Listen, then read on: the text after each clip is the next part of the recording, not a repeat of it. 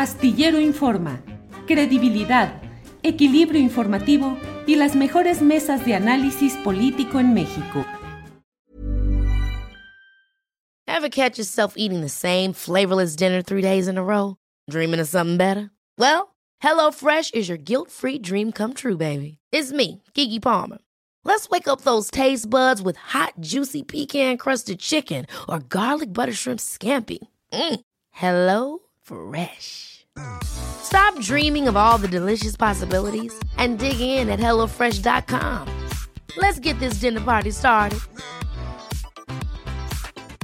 Hey, it's Ryan Reynolds, and I'm here with Keith, co star of my upcoming film, If, only in theaters, May 17th. Do you want to tell people the big news? All right, I'll do. Sign up now and you'll get unlimited for $15 a month in six months of Paramount Plus Essential Plan on us. Mintmobile.com slash switch. Upfront payment of $45 equivalent to $15 per month. Unlimited over 40 gigabytes per month. Face lower speeds. Videos at 480p. Active Mint customers by 531.24 get six months of Paramount Plus Essential Plan. Auto renews after six months. Offer ends May 31st, 2024. Separate Paramount Plus registration required. Terms and conditions apply if rated PG. Dos de la tarde en punto y ya estamos puestos para ir con nuestra mesa de periodismo correspondiente a este miércoles 8 de marzo.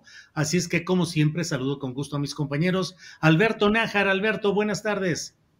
Hola Julio, buenas tardes, buenas tardes Arturo, Juan, Adriana y todos los que nos escuchan. Gracias. Arturo Cano, buenas tardes. Muy buenas tardes, Julio, Alberto, Juan, ¿cómo están? Gracias a todos los que nos acompañan. Juan Becerra Costa, buenas tardes. ¿Qué pasó, Julio? Muy buenas tardes. Un abrazo a ti, otro Alberto, otro Arturo, Adriana, a quienes nos están viendo en este, en este miércoles de movilizaciones en todo el mundo. Muy bien, gracias.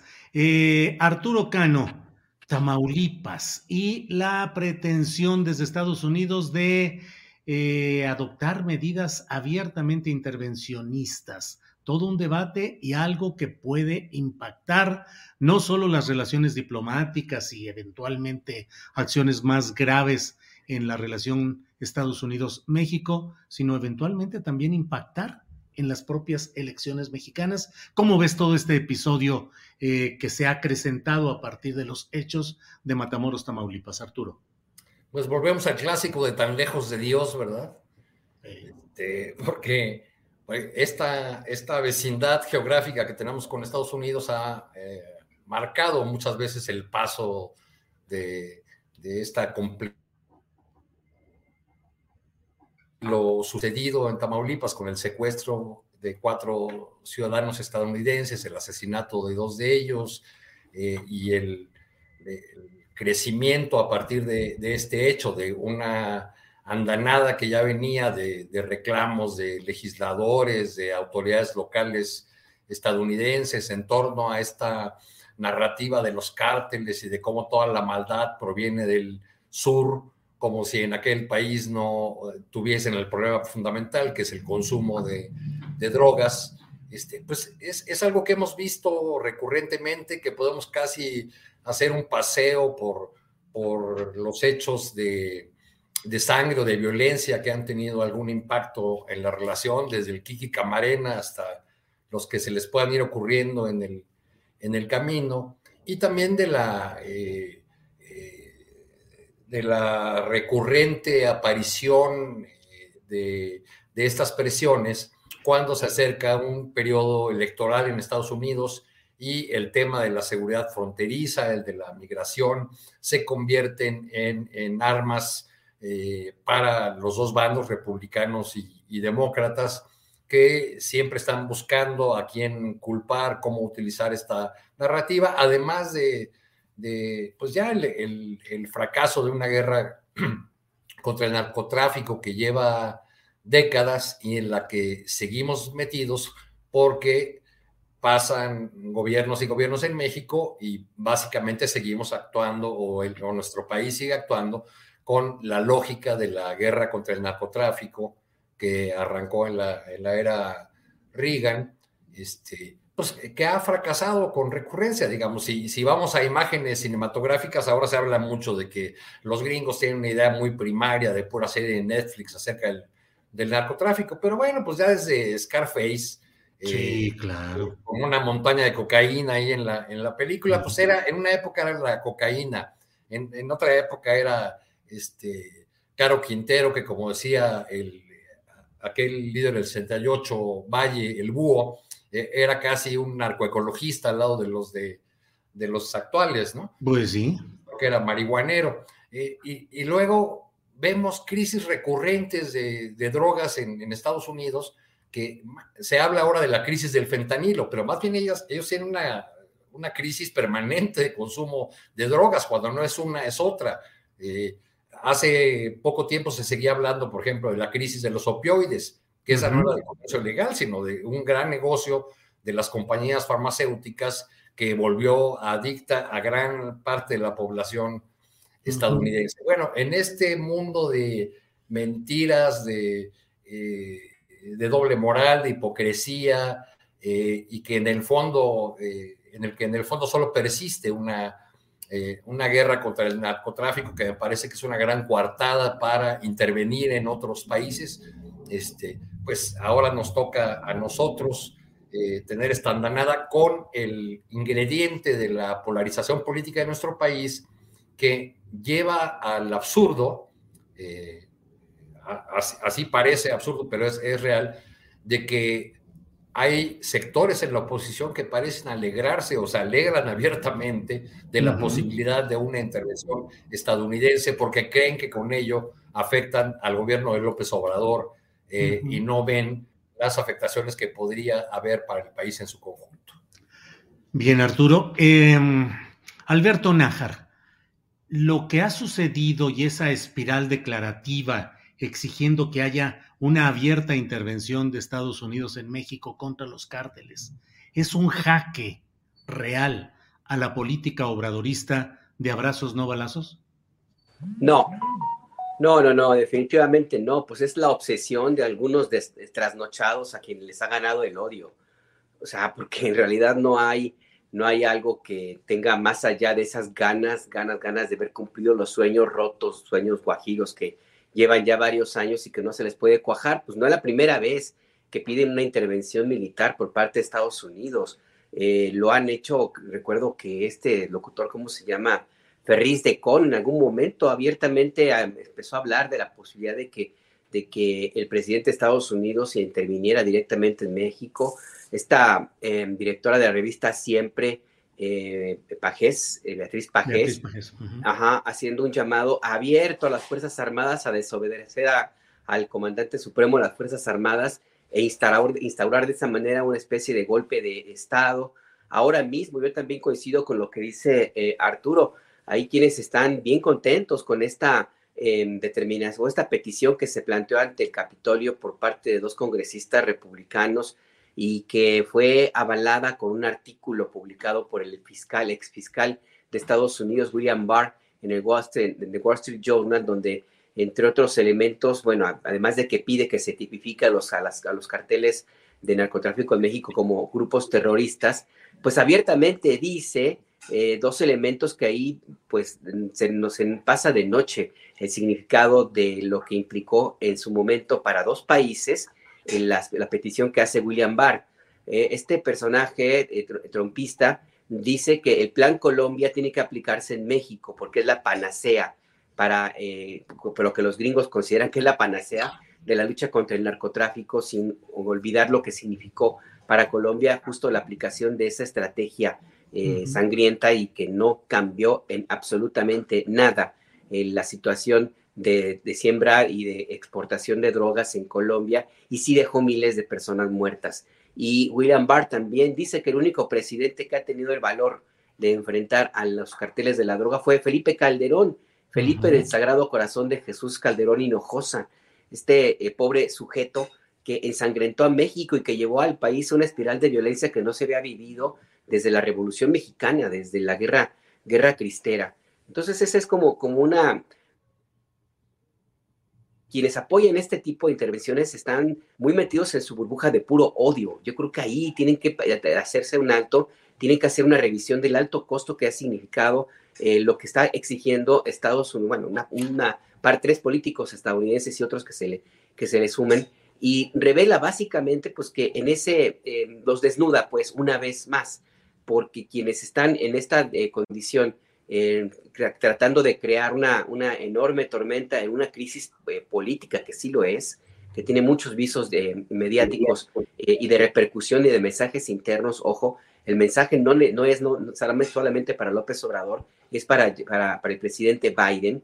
Bueno, quienes están felices con esta, con esta circunstancia, con este, este planteamiento, es este escenario, lo único que revelan es que en el fondo hubo mucha razón en sacarlos del poder político, hubo mucha razón en, en la crisis que viven política que no pueden recuperarse y hay muchísima razón en los millones y millones de personas que votaron en contra de ellos y que no los quieren de regreso, porque lo que están demostrando es que lo único que les interesa, que les ha interesado es su propio beneficio, el particular, sus privilegios, su dinero, su clasismo, su racismo, no les importa la vida de los mexicanos. Y una muestra evidente es que aplauden que se quiera intervenir, no solamente por las Fuerzas Armadas estadounidenses, que difícilmente, pero bien difícilmente, la clase política de Estados Unidos, que es bien pragmática, trataría de crear un caos en su vecino, en lo que ellos consideran su patio trasero, porque así lo ven, en crear un desorden que les puede, va a repercutir tarde o temprano a su propio territorio. Entonces, lo, único que están planteando con, esta eh, discusión, este discurso narrativo, esta idea de, este, esta idea pues de alegrarse por, por este escenario, aplaudir la intervención de los gringos, pues es que los lo, que revelan es que los mexicanos les valemos queso. O sea, no les, importa a los mexicanos.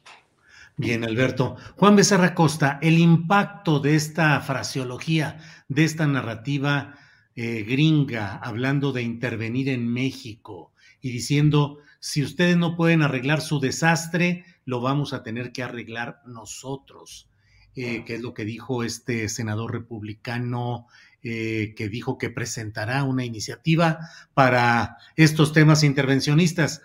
Juan Becerra, ¿qué alienta en México esto? Alienta el gusto de opositores al, obradorismo que así se satisfacen y complacen de lo que no pueden lograr, al menos hasta este momento, encaminados a las urnas, buscan que de fuera un poder externo les dé esa posibilidad de avance. Y por otro lado, que tanto alienta en los segmentos nacionalistas un sentimiento de rechazo a las posturas externas, de cerrar filas y de apoyar aún más el proceso llamado 4T.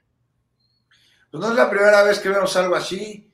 Julio está en el siglo XIX, la comisión de Miramar, que fueron a decirle a Maximiliano que por favor viniera a ser el emperador de nuestro país, un príncipe europeo, fueron a buscar esta comisión de entreguistas de la patria. Mira, y, y brincó a este lamentable hecho en Tamaulipas, en donde todos lo cubrimos, ¿no? El viernes se vivió una muy violenta jornada que eh, incluso antes de saber que tocaría ciudadanos estadounidenses, estuvimos, estuvimos cubriendo. Desde entonces fue tema. Ya luego nos enteramos de esta lamentable situación y bueno, pues un evento grave en el norte del país que trasciende a aún más grave debido a las implicaciones que conlleva este secuestro de ciudadanos norteamericanos en nuestro país por parte de integrantes del crimen organizado que luego asesinaron, asesinaron a dos. ya es tema viejo el, el asunto intervencionista o las intenciones intervencionistas por parte de un sector de la población estadounidense republicano que lo utilizan con distintos fines. Me parece que Guadalupe Correa lo explicó de manera magistral, como siempre ella lo hace hace unos minutos contigo. Julio, todos los intereses atrás, la economía de guerra, eh, la desestabilización geopolítica y los intereses políticos con eh, relación a una próxima campaña.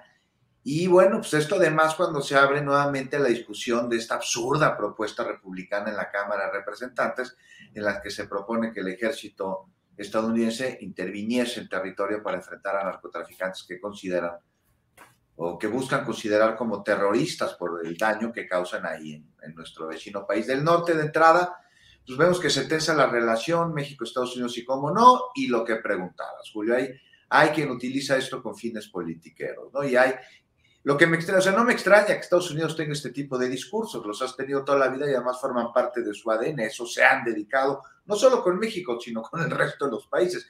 Pero ya que en México haya sectores de la población o personajes, personas que estuviesen de acuerdo en este acto de injerencismo, de intervencionismo, Bueno, pues es, es, es verdaderamente lamentable porque uno cree que pasan los años, las décadas, los siglos y que esta comisión de Miramar quedó en el pasado y evidentemente no.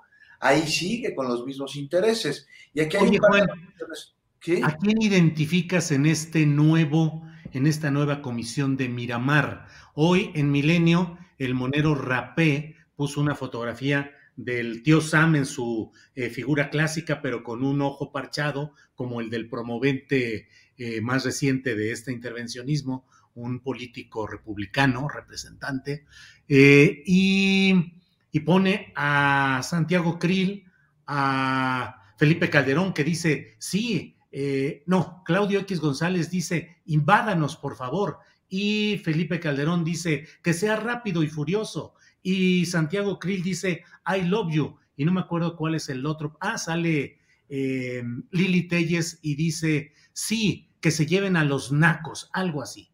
¿Quiénes son los integrantes de ese nuevo comité de eh, que piden que haya gobierno desde el extranjero? Los mismos que acabas de mencionar, que el gran rapé pone su cartón de hoy y que además este, tienen invitados a tiempo porque de repente se pelean con ellos, faltó ahí Alito, todos los que han ido a quejarse con Almagro, todos los que van a acusar sobre algo que estaría o no sucediendo en nuestro país, que, que riegan la infodemia en el extranjero para intentar causar una mala impresión de lo que se lleva a cabo en México.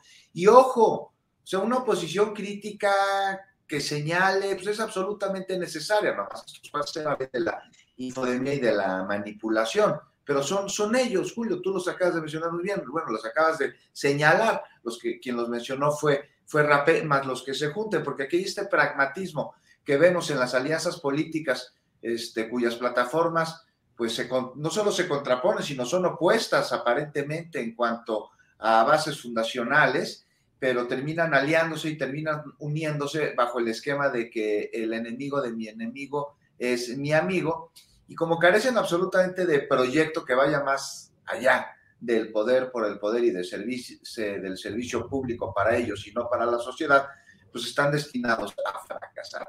Debo decir nada más aquí que me gustaría hacer un par de anotaciones rápidas sobre este tema injerencista en Estados Unidos. La verdadera guerra contra las drogas de ellos la tendrían que estar haciendo en su propio territorio, que es donde se consume la droga y donde se mueren los adictos y tanto les preocupa, pues no veo por qué no emprenden estrategias para terminar con la distribución y venta allá, antes de voltear hacia el sur y de llenarnos de armas ya de pasada. Estaría chido que lo hicieran. Dos, rápidamente. Es lamentable lo sucedido, sin duda, allá en Matamoros con los ciudadanos estadounidenses. Y ojalá y sirva para crear una estrecha colaboración, que no injerencismo, entre los dos países para evitar este tipo de situaciones, porque pasan mucho, demasiado. Y principalmente allá, eh, cruzando el río, donde miles de connacionales mueren violentamente e incluso a manos de policías y nadie se entera, más que sus familiares, por supuesto. Y, ojo, esto no estoy, no estoy diciendo que sea solo responsabilidad de los gabachos que suceda esto. No, también nuestra y de nuestras autoridades que tendrían que hacer un escándalo merecido, como el que acaban de hacer los estadounidenses por lo sucedido en Tamaulipas, allá en Matamoros. Tendríamos nosotros que hacer un escándalo cada vez que algo similar sucede del otro lado del río Bravo crímenes de odio, vulneración de derechos elementales, abuso por parte del policía. Y todo esto se vive a diario en los Estados Unidos. Finalmente, pues sí, Tamaulipas es un desastre y esto no puede pasarnos por alto.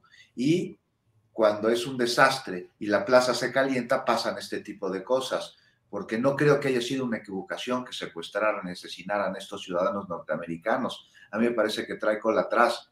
Y ellos y sus familias, las víctimas, merecen que se llegue a la verdad en un crimen que deja más dudas sobre por qué se cometió y por qué, por qué se cometió así, Julio.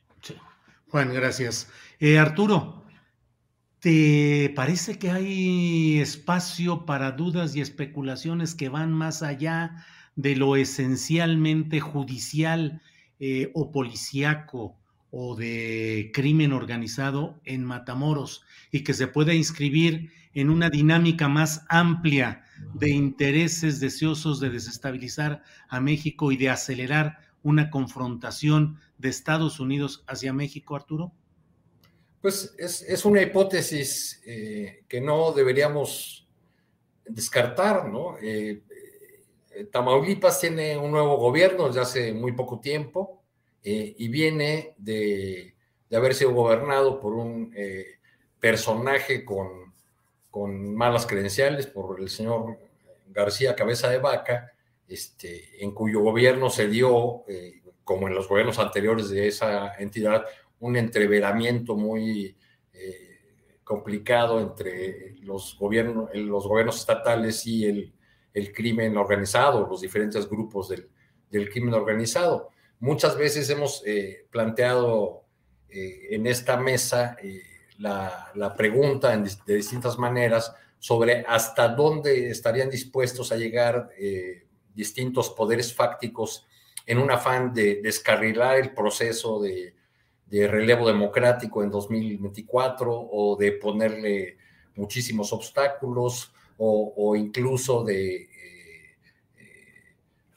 eh, de, poner límites, frenos eh, o en una situación complicada a quien resulte electa o electo el próximo año. Entonces yo creo que esas, esas cosas no, no podemos descartarlas porque no sería la primera vez que, grupos de poder en, nuestro país utilizan eh, actos de violencia eh, o de, naturaleza similar para eh, lograr fines políticos o para, en este caso, pues afectar a, a, un gobierno que, ve, que siguen viendo como un peligro incluso más allá de López Obrador, porque en los últimos días, no sé si les ha ocurrido a ustedes eso, cuando uno lee las más preciadas plumas de la comentocracia, pues se, ha ido instalando como, como una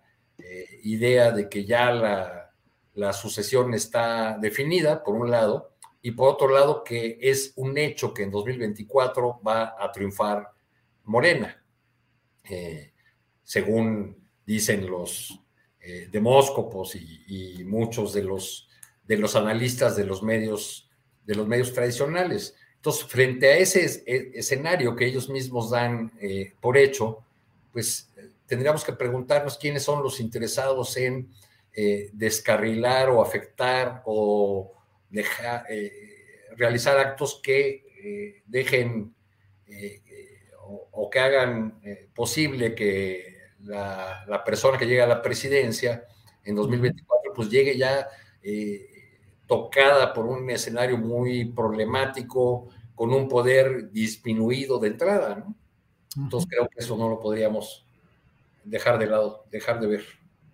Gracias, Arturo. Alberto Nájar, en la aritmética concreta, en el tablero concreto, lo que está pasando respecto a las presiones de Estados Unidos y el eh, acompasar el discurso gringo de exigencias al gobierno mexicano por no combatir eficazmente al narcotráfico, dicen ellos, que coincide con el discurso frecuente de la oposición en México. ¿Crees que esa oposición va a recibir una ayuda importante política con este fraseo y estas posturas desde Estados Unidos? Mira, sí, sí hay grupos en Estados Unidos que son igualitos a, los opositores aquí.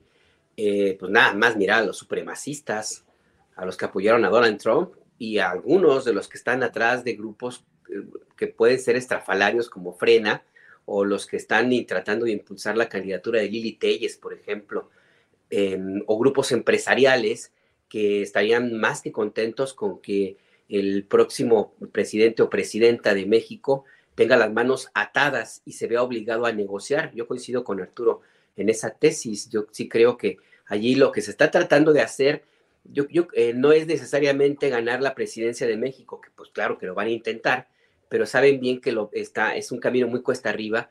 De entrada, de entrada, porque yo entendería, si yo formara parte de ese grupo Monterrey, por ejemplo, o de los que están detrás, allá desde de otras, eh, fuera de las fronteras mexicanas, pues yo entendería que ya estarle invirtiendo dinero bueno al malo, pues como que no es útil, no les resultó la inversión que hicieron para comprar al PRD y al PAN y subir al, al PRI, porque pues no, no, no ha dado el resultado, no cuajó. Y ya es, ya es tarde como para tratar de construir una candidatura realmente con que compita con la candidata o el candidato de la Alianza de Morena en 2024. Está complicado, ya deberían haber tenido a alguien que por lo menos concitara algún proyecto que, que fuera más allá de la violencia y del, y del odio. No lo hay. Yo por eso creo que no están en la idea de que pueden ganar la presidencia de México, pero sí pueden, sí pueden hacer el ruido suficiente y desestabilizar el país a tal nivel que quien llegue sea uno obligado a negociar con ellos, porque son los que van a causar el caos, y dos, también eh, va a tener la, eh, que invertir el tiempo necesario para componer el caos que quieren crear y frenaría de una u otra forma los proyectos, movimientos eh, que han ocurrido en estos años para desmantelar el viejo sistema político y económico que provocó tanta desigualdad en nuestro país, lo cual permitiría, tres, un margen, un espacio de maniobra para ellos seguir con su misma ruta de medrar, eh, aunque cueste la vida a muchos mexicanos, y tratar de regresar al poder en 2030 que finalmente pues es así como ya les daría hasta tiempo de, buscar a algún personaje fuera de los que ahora están impulsando, em, les daría hasta, hasta, hasta la idea de, crear algún, algún joven, no sé, pienso en, este muchacho, ¿cómo se llama? Colosio, que, que lo quisieran ir cultivando, en fin, cualquier otro, em, porque la apuesta al, corto plazo no va por ahí. Yo no veo que tengan posibilidades de, recuperar el poder desde la presidencia de México pero sí a recuperar un terreno amplio que les permita volver al, gobierno, al gobierno de México en una, en, seis años más, en siete, ocho años, años más. Yo veo más esa apuesta. Y en esa, y, en esa circunstancia sí hay grupos eh, en Estados Unidos y en América Latina también que están muy alineados con algunos de los opositores en México pues nada más hay que revisar, si fuera posible, la lista de viajes de personajes que andan en el cabildo intenso, como Jorge Castañeda, por ejemplo, con quien se reúne allá con mucha frecuencia, algunos de los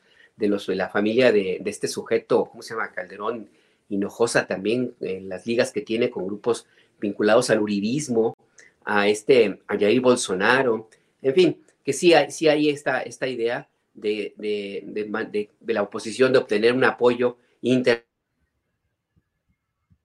y no quito el dedo del renglón, ahí en esta misma tesitura ya se subió el consejo, una parte del Consejo General del INE, ya está ahí metido Lorenzo Córdoba, ya está muy apuntado este eh, Almagro, la OEA, para, eh, para que las elecciones de 2024 lleven, quien gane la presidencia, lleve la etiqueta de un presunto fraude. Desde ahora están construyendo esa tesis de que las elecciones de 2024 van a ser por lo menos irregulares y van a tratar de decir que fue producto de un fraude. Lo que dijo Lorenzo Córdoba hace unos días de que está en riesgo la elección presidencial de 2024 no es una ocurrencia. Yo sí creo que es un desliz. Esa es parte del plan que se está fraguando desde ahora. Y por supuesto, lo que ocurrió en Matamoros, lo que ocurre con el maíz transgénico y todo lo que va a ocurrir con, la, con la energía y lo demás, pues les sirve, les sirve, les ayuda. Hay mucho interés, mucho interés en México es, es un botín muy, muy apetitoso.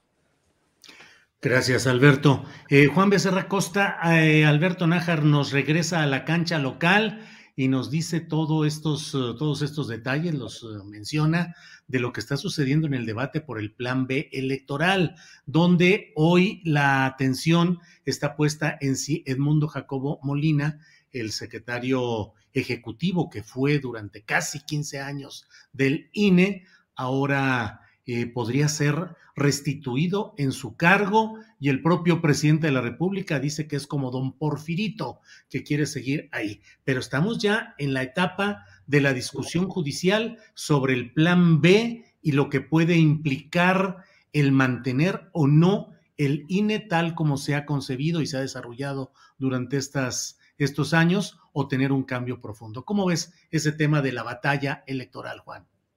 Lo veo como un eufemismo, una válvula de escape por parte de grupos opositores eh, para pues intentar torpedear el avance del gobierno actual, de sus iniciativas, trasciende lo electoral, no es que realmente vean como buena parte del sector, este, varios sectores de la población que vean como un peligro a la democracia en el planeta, ni siquiera lo han estudiado, ni siquiera lo han leído, no saben en qué, en qué consiste, qué implica, qué no implica.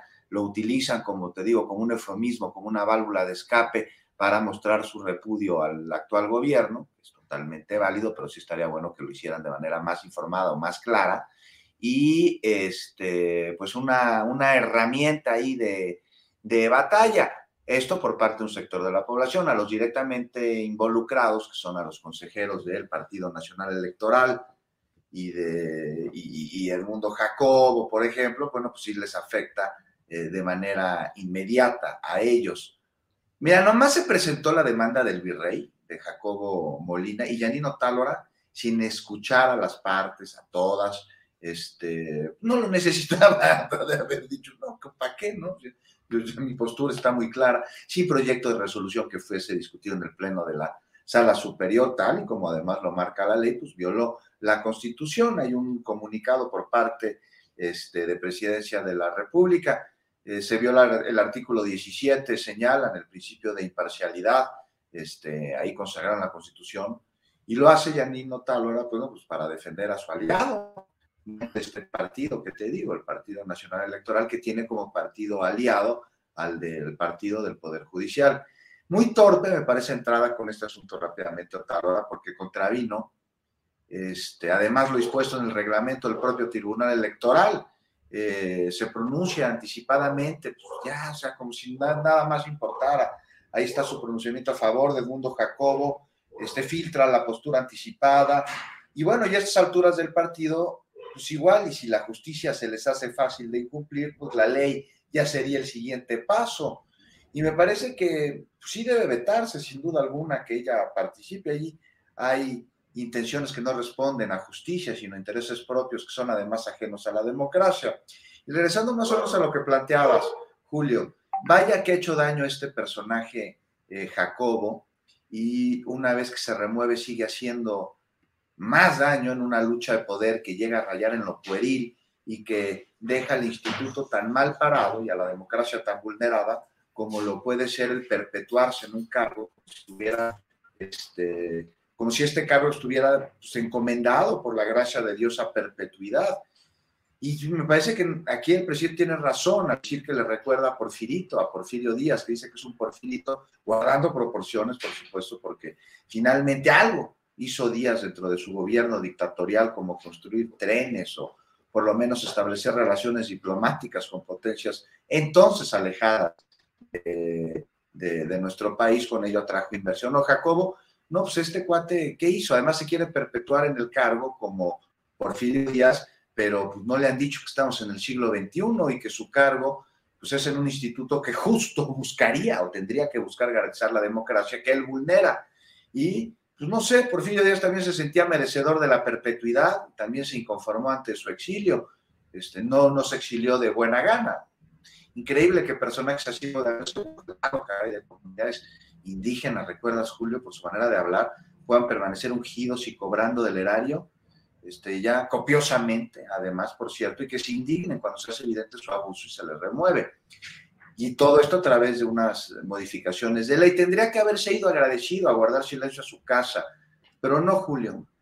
Ya concluyo con cómo empezaste. La ambición y el titiriteo del Partido Nacional Electoral lo impiden. Y a ver qué acomodos hacen. Y ojalá y la, la población que está molesta con el actual gobierno no por ello haga mutis y evada las salvajadas que se cometen adentro de un instituto que dicen defender cuando los ataques que recibe y que vulneran la democracia pues son de dentro, no de fuera, y el mundo Jacobo es el ejemplo perfecto, para quien no lo quiera.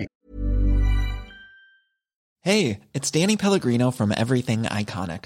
Ready to upgrade your style game without blowing your budget? Check out Quince. They've got all the good stuff, shirts and polos, activewear, and fine leather goods, all at 50 to 80% less than other high-end brands. And the best part? They're all about safe, ethical, and responsible manufacturing. Get that luxury vibe without the luxury price tag. Hit up quince.com slash upgrade for free shipping and 365 day returns on your next order. That's quince.com slash upgrade. Hey, it's Ryan Reynolds, and I'm here with Keith, co star of my upcoming film, If, only in theaters, May 17th. Do you want to tell people the big news? All right, I'll do it. Sign up now and you'll get unlimited for $15 a month in six months of Paramount Plus Essential Plan on us. Mintmobile.com slash switch. Upfront payment of $45 equivalent to $15 per month. Unlimited over 40 gigabytes per month. Face lower speeds. Videos at 480p. Active Mint customers by 531.24 get six months of Paramount Plus Essential Plan. Auto renews after six months. Offer ends May 31st, 2024. Separate Paramount Plus registration required. Terms and conditions apply if rated PG. Bien, Juan. Eh, Arturo Cano. El INE se está convirtiendo, o al menos la directiva actual encabezada por Lorenzo Córdoba y, como virtual vicepresidente actuante en eh, Ciro Murayama, está de verdad desatada en una guerra declarativa y protagónica. Bueno, ya para que eh, el ex eh, presidente del entonces IFE, el señor eh, Luis Arturo Ugalde, Ufraude, ah, Ugalde, Ugalde, sí, Ugalde. Ugalde, este, critique y diga que el presidente del INE no debe asumir una actitud protagónica. ¿Qué está pasando ahí? ¿Es una pelea protagónica? ¿Acaso son posicionamientos rumbo a la elección de nuevo rector de la UNAM, Arturo? En ese llamado al equilibrio y a la prudencia que hizo Luis Carlos Ugalde, eh, hizo falta un, tono autocrítico. Yo no he escuchado a, a, Ugalde nunca hablar de cómo negoció con la profesora Elvester Gordillo para hacerse de la presidencia de la institución electoral. Pero, pero bueno, pues yo creo que ya ahí eh, se ven eh, diferencias porque ha ido creciendo el, tono de, eh, discursivo cada día más como opositor de, del señor Córdoba eh, y de, Ciro Murayama, de algunos otros eh, consejeros, y pues ya hay este, divisiones en el, en el seno de, los opositores al presidente Andrés Manuel López Obrador. Creo que eh, esto es resultado de que los sucesivos consejeros electorales cuando eh, ostentan esos, esos cargos y sobre todo si permanecen mucho tiempo en ellos, porque ha sido variable su, su permanencia, pues eh, llega un momento en que yo, yo solo lo suelto como hipótesis, como que se mimetizan con la institución y de pronto sienten que ellos son la institución y no solamente funcionarios públicos eh, cuyos cargos tienen una duración determinada entonces asumen ya como la encarnación misma del, del INE. Este, esto, esto, lo podemos ver en, en, las discusiones en las redes, redes sociales, donde presentan como una tragedia la salida del señor Edmundo Jacobo, porque era el que firmaba las credenciales. Claro. ¿Quién va a firmar ahora tu credencial, caray? O sea, cuando se fue el señor Carstens, que firmaba los billetes, y, híjole, pues era el que firmaba los billetes, ¿no? Este, qué, cosa tan, tan complicada. Eh, eso sumado a, que, eh, a que quienes han eh, sido consejeros y especialmente los que han ocupado las posiciones más importantes en el INE, pues siempre han tenido como unos egos muy grandototes, ¿no? Somos los únicos, somos, es una característica de los, de los tecnócratas, ¿no? Somos los únicos capaces, los únicos que conocemos eh, cómo controlar, cómo manejar esta, esta institución. Si, a eso le añadimos que el, el diferendo eh, jurídico llega al tribunal electoral y eh, desde ahí se da una filtración del proyecto que, que, tendría como consecuencia restituir en su cargo al señor Edmundo Jacobo, pues ya todo es una comedia de equivocaciones creo que en, que en este momento tan tenso, eh, del lado de los eh, de quienes acusan al presidente de no respetar la ley, pues eh, ellos deberían ser pulquérrimos en, en, la observancia o en cada uno de sus actos, ¿no? Sí. No por consumidores de, de pulques. De pulques. Pulcros en exceso, ¿no? Claro. Pues ahí de pulcro. evidente falla que dio oportunidad a, a la presidencia de la República de presentar esta, esta mo moción, de esta, este reclamo por la filtración, eh, sí, porque se dio a conocer anticipadamente cuál era el sentido de una, de una decisión que tomará este tribunal, que hasta donde entiendo no la incluyeron en la orden del día de hoy, no sé si, al, hubo algún cambio en eso, pero, pero no sé. en una nota de nuestra compañera Fabiola Martínez hoy en la jornada, el tema no estaba incluido en, la agenda del día de hoy del Tribunal Electoral. Sí, creo que se va a posponer una semana, creo que esa es la, la información que está fluyendo por ahí. Alberto Nájar, entonces se han mimetizado tanto estos funcionarios que de tanto estar en el cargo creen que el cargo son ellos, al estilo clásico de el INE soy yo. Y aquí sería Lorenzine Córdoba por un lado y el otro Edmundo Jacobo Moline. Serían ya las nuevas denominaciones. ¿Qué tanto de veras está esa distorsión de lo personal y lo institucional o qué tanto están en una campaña política de posicionamiento para posteriores cargos, posteriores aspiraciones. Alberto Nájar. Sí, la, verdad es que no son los únicos. No sé si ustedes recuerdan que cuando, cuando algún funcionario, gobernador, presidente municipal, senador, diputado o quien ustedes gusten y manden que tenga un cargo público, se enfrenta con algún problema o quiere emprender algún proyecto, siempre dice lo hago por México. Y me están atacando, atacan eh, mi cargo porque quieren atacar a México, en fin. E, esa es una, una tendencia de, a confundir la, el, ocupar un cargo público con, pues, con el país mismo. Eh, es cierto que, es, que algunos cargos se tiene que, que hacer, em, eh, anteponer el bienestar público antes que el bienestar personal. De hecho, así tiene que ser en todos, eh, pero eso no significa que, pues, que sea en México, ¿no? Y yo creo que es una, una forma, ¿cómo llamarle? Pues sí, es que, es que yo lo he visto otras veces, Julio, cuando ya están en las últimas, cuando están a punto de echar algún gobernador, algún alcalde, algún diputado, siempre apelan a México, al interés del país, como una forma de, de, tratar de exorcizar lo que ya es ya casi es un hecho que los van a echar del cargo. Entonces, pues ellos están en esa misma, en esa misma dinámica.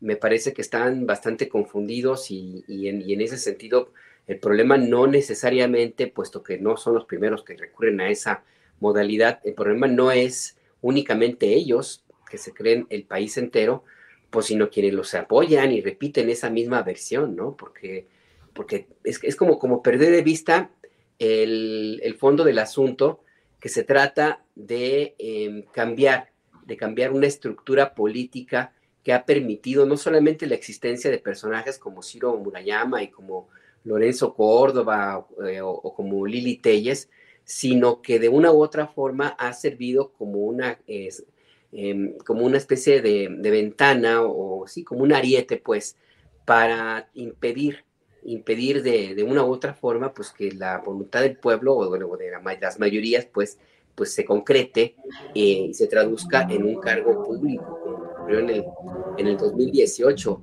sea no yo creo que sí que este, es importante también eh, hacer una revisión de cómo otra vez pareciera que estamos en el 2005 2006 cuando se empiezan a juntar varios elementos varios actores políticos que al parecer están eh, no tendrían por qué tener conexión en un solo propósito, que es impedir que avance un proyecto político y de, de ideología diferente al de ellos. Porque lo mismo vemos a, a, Yanino Tálora eh, en el tribunal, vemos por supuesto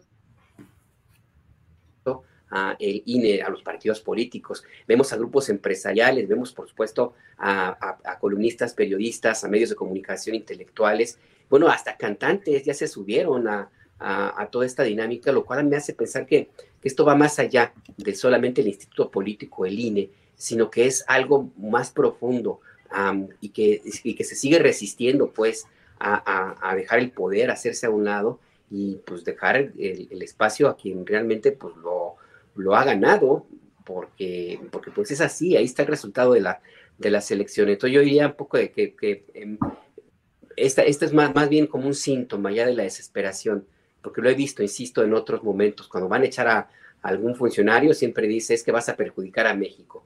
Y en esa, eh, si hiciéramos caso a eso, pues es importante ver entonces que ir más allá del INE, más allá del tribunal y revisar quiénes están subiendo a todo esto, porque, insisto, me parece que esta, esta conjunción no es gratuita. Y también, ya con esto cierro, pues me hace pensar aquella, aquella, em, aquella frase que acuñó el ahora presidente López Obrador de que se trataba de todo el sistema, de la mafia del poder.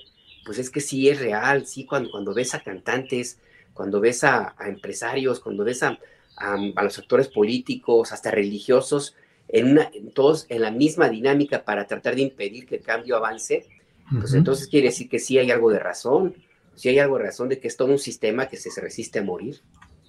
Bien, eh, gracias Alberto Nájar. Juan Becerra Costa, estoy seguro de que tú tendrás la prudencia y el concepto para abordar un tema que resulta luego bien difícil, porque esta mesa está integrada por hombres. Cada, cada semana somos los mismos, así está diseñada y así hemos avanzado, pero no podemos dejar de lado el hecho de que está en las calles de la Ciudad de México y en varias calles manifestaciones de mujeres que en este Día Internacional de la Mujer están convirtiendo ese acto en un acto de lucha, de protesta, de denuncia y de acciones drásticas en algunos casos que a veces apenas son pálidamente proporcionales a lo mucho que sufren y que viven cotidianamente.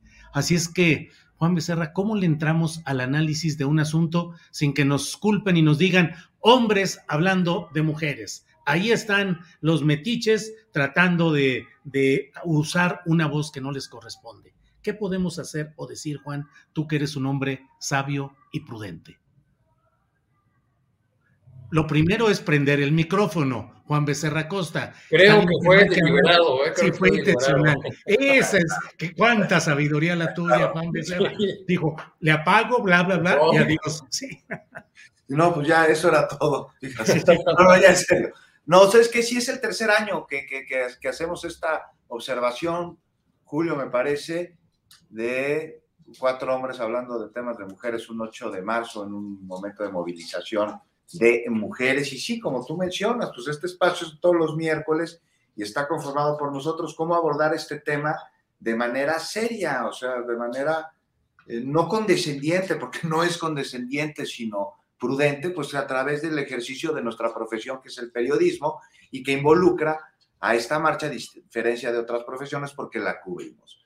Entonces, de, entrada, hablar sobre lo que, lo, que, lo que dijo el presidente, ¿no? De una marcha pacífica a la que se espera.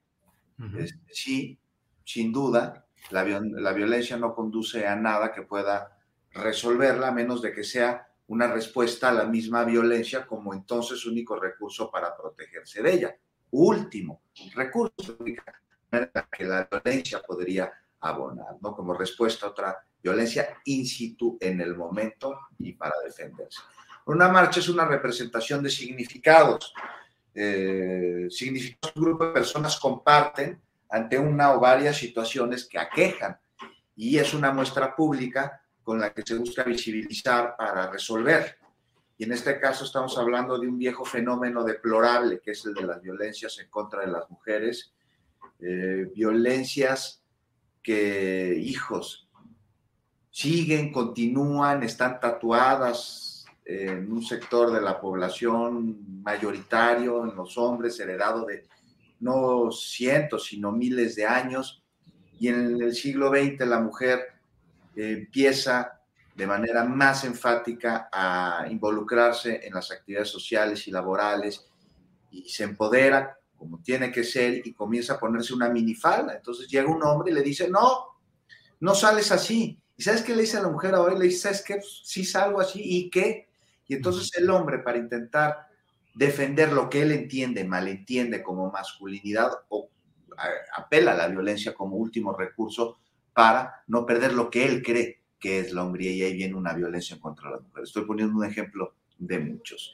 Y bueno, pues una marcha, sí, sin violencia, sin agresiones, como se han llegado a dar, es lo que se espería, se han llegado a dar contra las Ateneas, ¿no? Mujeres que cuidan a las mismas integrantes de la movilización y que no han respondido con violencia a la violencia que han ejercido en contra de ellas, incluso prendiéndoles fuego, ustedes recordarán.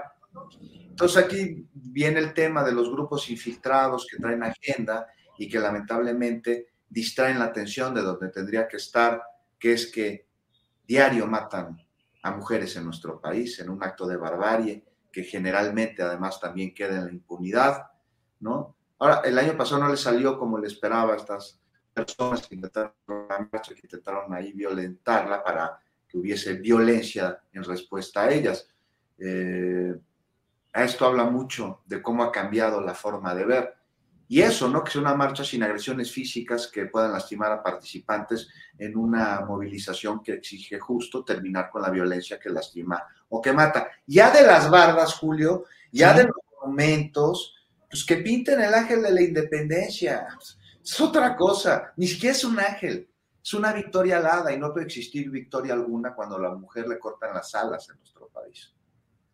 Bien, Juan, eh, gracias por tu comentario, eh, gracias por la manera como has enfocado este tema que resulta siempre difícil. Arturo Cano, ¿quieres hablar de eso o algún otro postrecito? Ya estamos en la parte final del programa, 2.48, 2 de la tarde con 48 minutos. El postrecito es una manera dulce y elegante de salir de alguna torona, Arturo, así es que como tú quieras. No, yo quisiera hablar de los súbitos feministas, ¿no? Mm. Porque en estos días hemos visto una multiplicación de mensajes de políticos tradicionalmente opuestos a eh, una serie de derechos o de demandas de, las mujeres o de derechos en general de, las personas, ahora sí poniéndose las camisetas de, feministas e incluso utilizando un discurso eh, robado de las colectivas. Este, Marco Cortés del, del PAN y, e incluso mujeres del Partido Acción Nacional. Estaba revisando hace un rato las imágenes de unas eh, dirigentes del PAN y, funcionarias que fueron a protestar en la mañana Zócalo. Eh, según conté en la foto, estaban al centro eh, Kenia López Rabadán y Xochitl Galvez, eran 22 mujeres. Pero más tarde, eh, la, la señora Kenia sube un video usando esas fotografías de la protesta que ellas fueron a hacer, 22 mujeres del PAN, ahí frente a Palacio Nacional, pero mezclándolas con imágenes de las protestas de otros años. O sea, pues de plano, de una manera muy obvia, muy evidente, montándose en un movimiento de causas que por lo demás ese partido no ha, no, no ha tenido en su, en su historia que le, son no solo ajenas, sino eh, incluso ha estado en contra de, digo, es, es como, como creer que el discurso de la priista Beatriz Paredes puede ser feminista. Si cuando ella fue presidenta del PRI, en 17 congresos locales se aprobaron leyes contra las mujeres que abortaban. Pues bueno, pero pues, eso parece que sigue ocurriendo más ahora que que todos los asuntos nacionales se entremezclan, se entreveran, este, al mismo tiempo que, ah, yo andaba hace rato por ahí, le, pasé estos, estas imágenes a Adriana, porque ya hubo unas adelantadas, estos son eh, organizaciones campesinas, entre ellas la UNTA, la CODUC, este, y, algunas organizaciones sindicales que marcharon desde el mediodía este, en la, aquí en las calles de la ciudad me, tocó hacer un recorrido de San Cosme hasta el, hasta el centro de la ciudad y pues ya vi donde, eh, que afuera de las estaciones del metro se estaban juntando este, grupos de mujeres y algunas ya de plano estaban ahí marchando como, como en, este, en este caso, pero eh, iba, eh, estaba diciendo yo que pues ya todo, todo mezclado, ¿no? ya no sabe uno cuál es la causa de quién, cómo.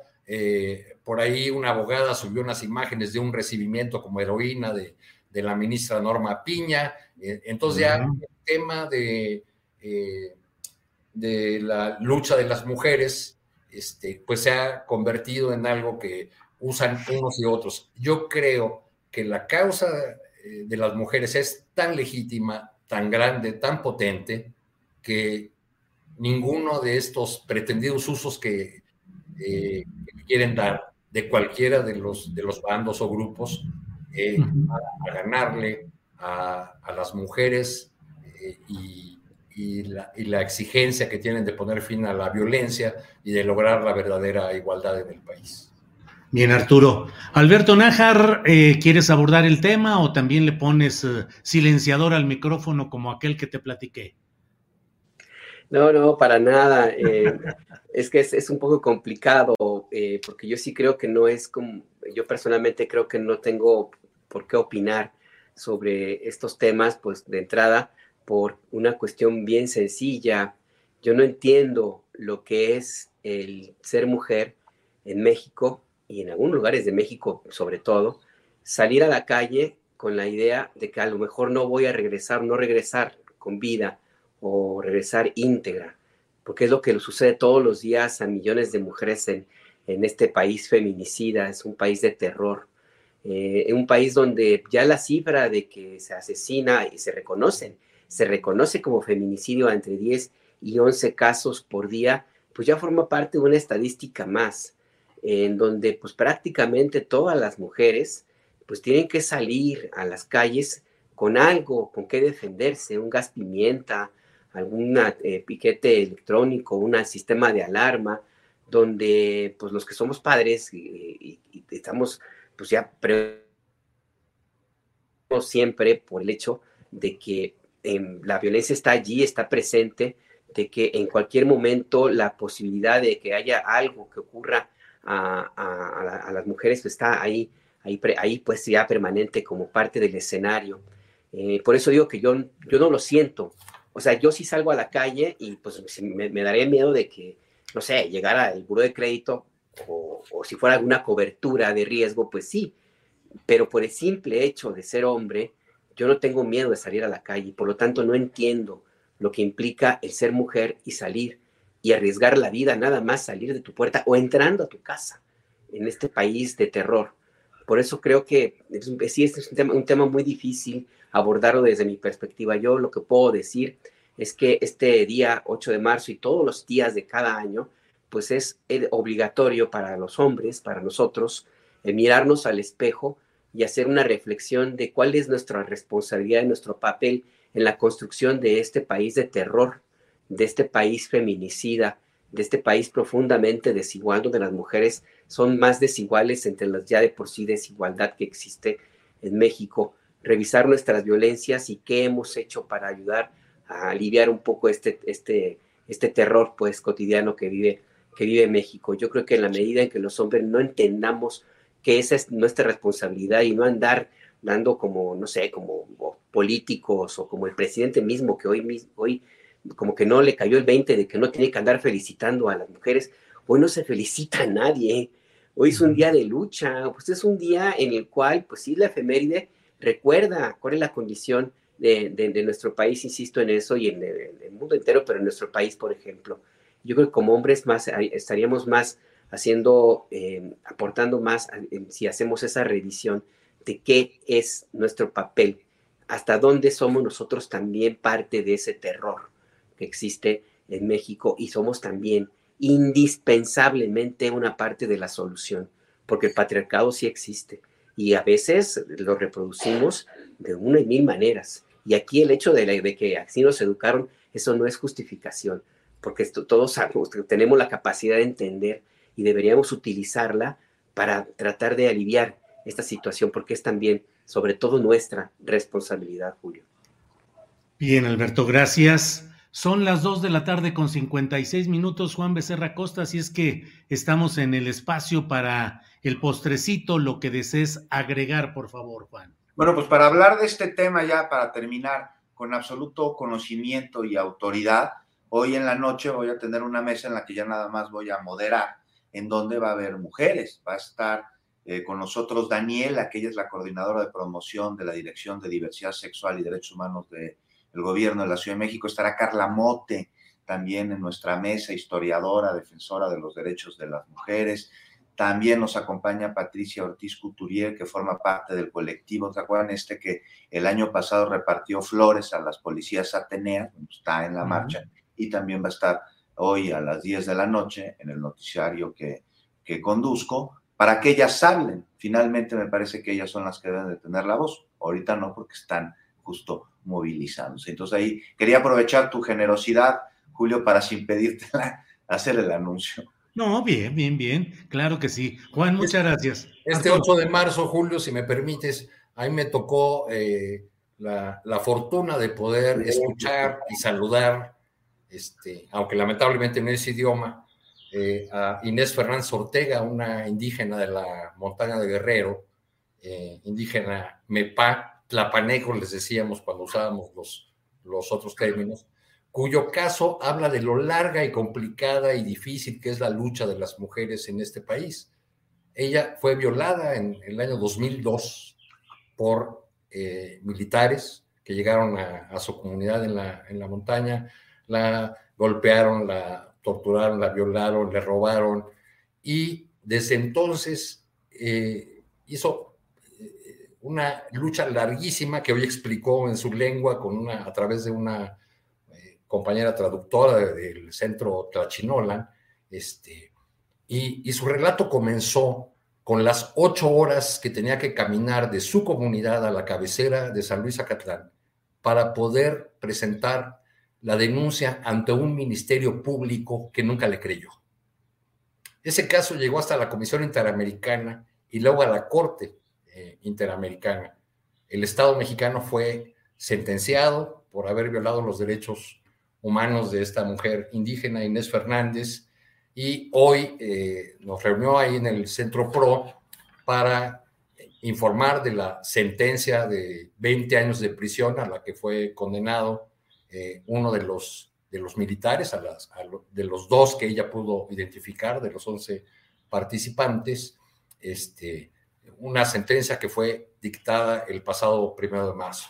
Entonces, una, un poco de eh, justicia, justicia a medias, digamos, pero para una mujer que ha tenido que luchar 21 años, una mujer indígena, que es todavía más eh, víctima de la discriminación, ya ha tenido que luchar 21 años para obtener algo de justicia. Bien, Arturo, para cerrar esta mesa con el postrecito, postre del postre, Alberto Nájar, por favor. Alberto, postrecito, por favor, lo que desees agregar. Pues no hay mucho más que, agregar a este, este día, solo recordar algo que también forma parte de, esta, de la conversación que tuvimos hace un año. Eh, se cumplió por estos días la denuncia que hizo Sasha Sokol sobre el abuso que sufrió cuando era adolescente en un grupo musical y que en su momento hablamos aquí, Julio, sobre lo que implicaba esa normalización de la violencia hacia las, hacia que las mujeres que pues que entran al mundo del espectáculo y que es tolerado y a veces hasta promovido por las televisoras y el mundo del espectáculo. Pues pasó un año y el tema sigue tan vigente y desgraciadamente sin haberse resuelto. Y esa es nada más una muestra de también de esos distintos ángulos desde donde, desde donde se promueve esta violencia y este terror, este, y desde dónde se ha construido este país feminicida. Eh, Julio. Bien, pues eh, así cerramos esta mesa del miércoles 8 de marzo de 2023. Les doy las gracias a los tres, Alberto, Juan, Arturo, por estar en esta mesa en esta ocasión y, y ya iremos viendo qué es lo que sucede en el curso de este día y nos vemos la próxima semana. Gracias. Muchas gracias. Gracias, abrazos. Que estén bien. Hasta luego. Planning for your next trip? Elevate your travel style with Quince. Quince has all the jet setting essentials you'll want for your next getaway, like European linen, premium luggage options, buttery soft Italian leather bags, and so much more. And it's all priced at 50 to 80% less than similar brands. Plus, Quince only works with factories that use safe and ethical manufacturing practices. Pack your bags with high-quality essentials you'll be wearing for vacations to come with Quince. Go to quince.com slash trip for free shipping and 365-day returns. Ever catch yourself eating the same flavorless dinner three days in a row? Dreaming of something better? Well, HelloFresh is your guilt-free dream come true, baby. It's me, Kiki Palmer. Let's wake up those taste buds with hot, juicy pecan-crusted chicken or garlic butter shrimp scampi. Mm. Hello Fresh. Stop dreaming of all the delicious possibilities and dig in at HelloFresh.com. Let's get this dinner party started.